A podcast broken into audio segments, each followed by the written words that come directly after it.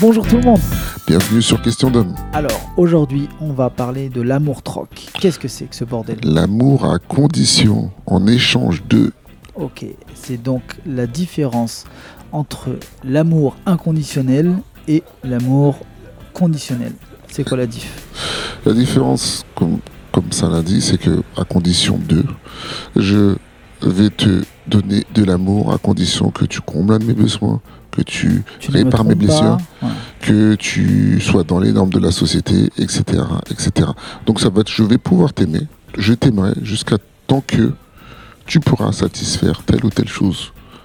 Ok, maintenant, qu'est-ce que c'est qu'un amour inconditionnel? C'est par exemple, euh, logiquement, hein, moi j'imagine, hein, puisque j'ai un enfant, c'est l'amour que tu portes à ton enfant. C'est-à-dire que quoi qu'il fasse, tu l'aimeras, quoi qu'il arrive. En fait, C'est- tu tu l'aimes, en fait c'est un amour sans condition. c'est ce qui s'en rapproche le plus parce que tu peux, tu, tu vas le voir certains, chez certains parents qui vont te dire qu'ils aiment leur. Mais quand il va pas avoir des bonnes notes, il va avoir des, des comportements qui vont renvoyer à l'enfant qu'il les aime pas. C'est ce que je veux dire? Mm.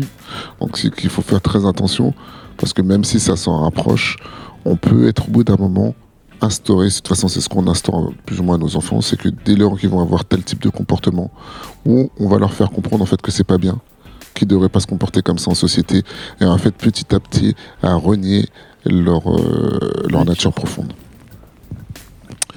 Donc si on revient un petit peu à l'amour troc, on va parler un petit peu de romantisme, on va parler un peu de séduction, on va parler de l'amour avec un grand A. On, peut- on va commencer par l'amour, le, le romantisme en fait, euh, comment le romantisme a construit euh, les normes actuelles, de la perception qu'on peut avoir un peu de l'amour romantique et des enjeux et surtout de ce que ça engendre derrière. On a grandi avec cette image de si on veut séduire une femme, euh, Roméo et Juliette, faudrait être capable de mourir pour elle, aller décrocher la lune, etc. etc.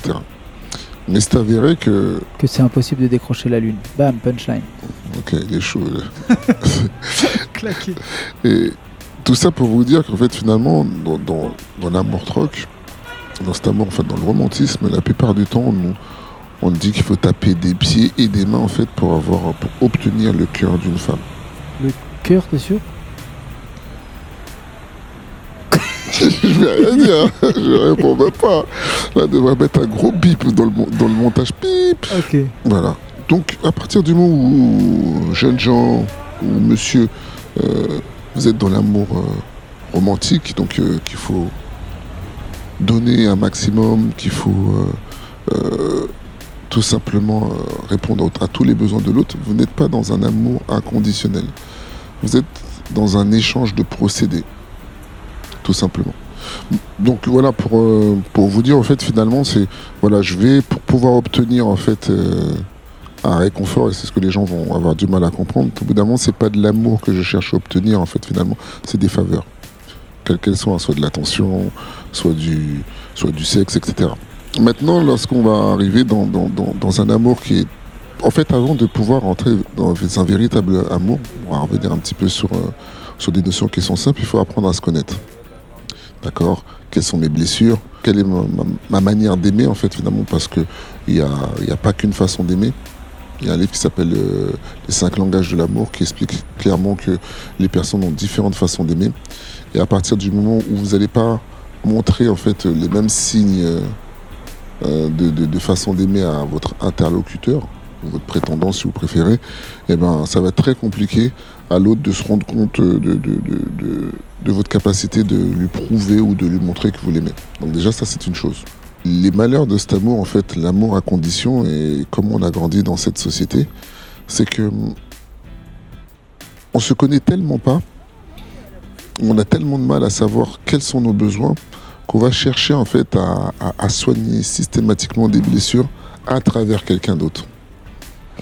Et euh, dans cette relation de l'amour, euh, à l'époque, il y avait un, un ami qui m'avait donné cette métaphore. Et c'est une question, je vous invite à, répondre et on donnera la réponse seulement à la fin de la vidéo. Dans, un, dans une relation de couple, on est combien selon vous? Donc voilà. Donc ça, c'est une question en termes de réflexion. Ça, ça, ça permet déjà de comprendre beaucoup sur vous. Et laissez-nous euh, laissez-nous vos, vos, vos- vos commentaires par rapport à, à cette question. Et vous aurez bien évidemment la réponse à la fin. Promis. De toute façon, vous allez voir, on entend tout le temps ça. Quand tu es en couple, tu dois faire des compromis. Ça, c'est un tu. Ben, faute. Faute grave. Ne faites jamais cette erreur. Voilà. Pourquoi? Qu'est-ce que c'est qu'un compromis, en fait, finalement? Compromis, c'est pour moi, hein, quand tu fais un compromis, c'est qu'il y a deux perdants, deux, deux- deux- deux idiots. deux idiots. Alors que Ou un, ou un seul. hein.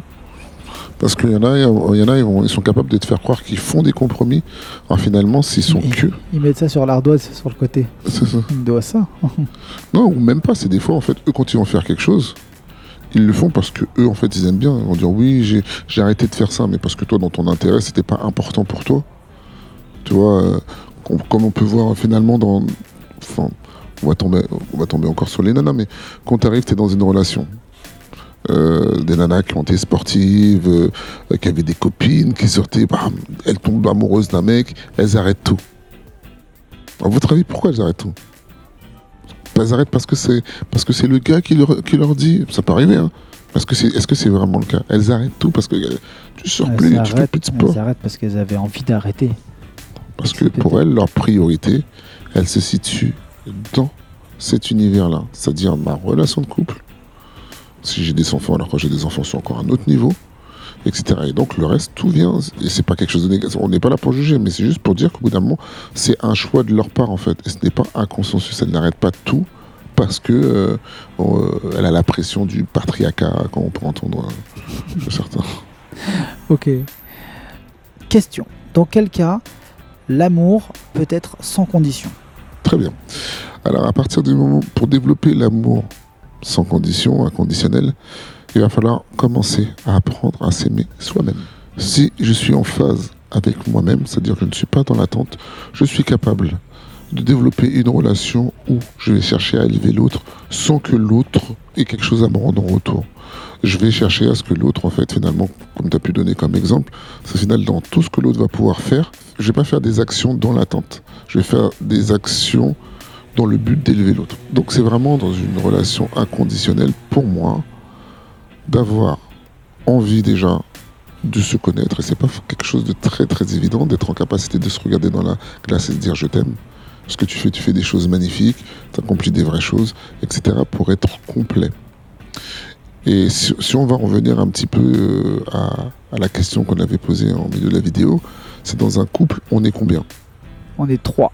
Pourquoi trois Il y a deux entités, l'homme et la femme. Euh, et ensuite, il y a une troisième entité qui est l'entité couple, l'entité de l'ensemble de ces, euh, de ces deux personnes. Et donc pour répondre à ça, c'est que pour que les deux se retrouvent dans une relation de couple épanouie, il faut que chacun ait su se construire chacun de leur côté. Donc dans l'idéal, en couple, en amour, euh, etc., il faut pas essayer d'aller chercher ou d'aller combler quelque chose par l'autre personne. Donc ce qui se rapprocherait le plus d'un amour inconditionnel, c'est de, de ne rien attendre en fait de l'autre. C'est simplement euh, donner dans un sens. C'est-à-dire par exemple l'entité homme a sa complétude et l'entité femme a sa complétude. Et c'est l'addition de ces, euh, de ces deux complétudes qui forment un couple sain. Et là, on n'est pas dans un amour troc, on n'est pas dans euh, je vais chercher à te donner ça pour recevoir ça. Je te donne quelque chose pour recevoir. Non, tu donnes, fin. Et tu reçois, fin. Ou pas.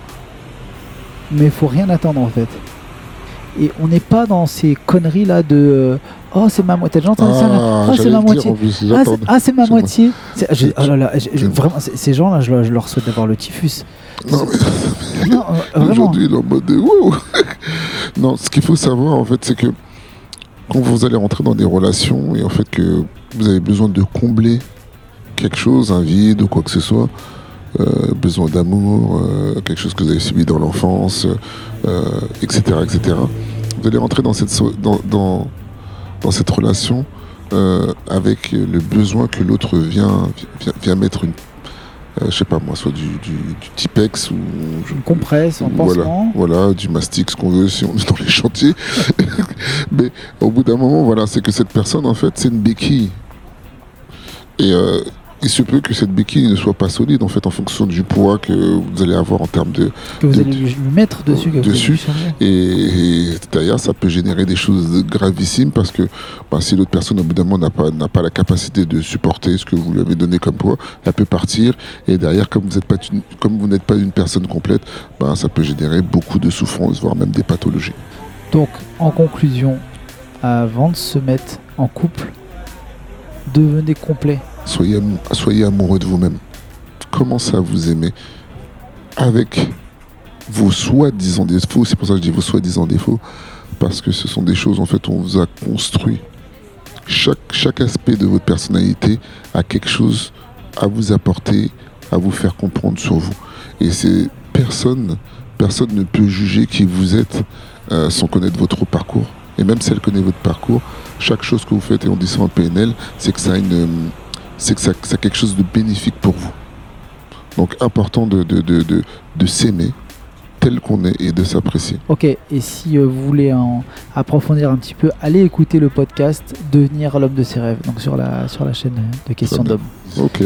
Donc, en conclusion, quoi qu'on pense. Quoi qu'on dise, quoi qu'on fasse. Restez vous-même. les autres sont déjà pris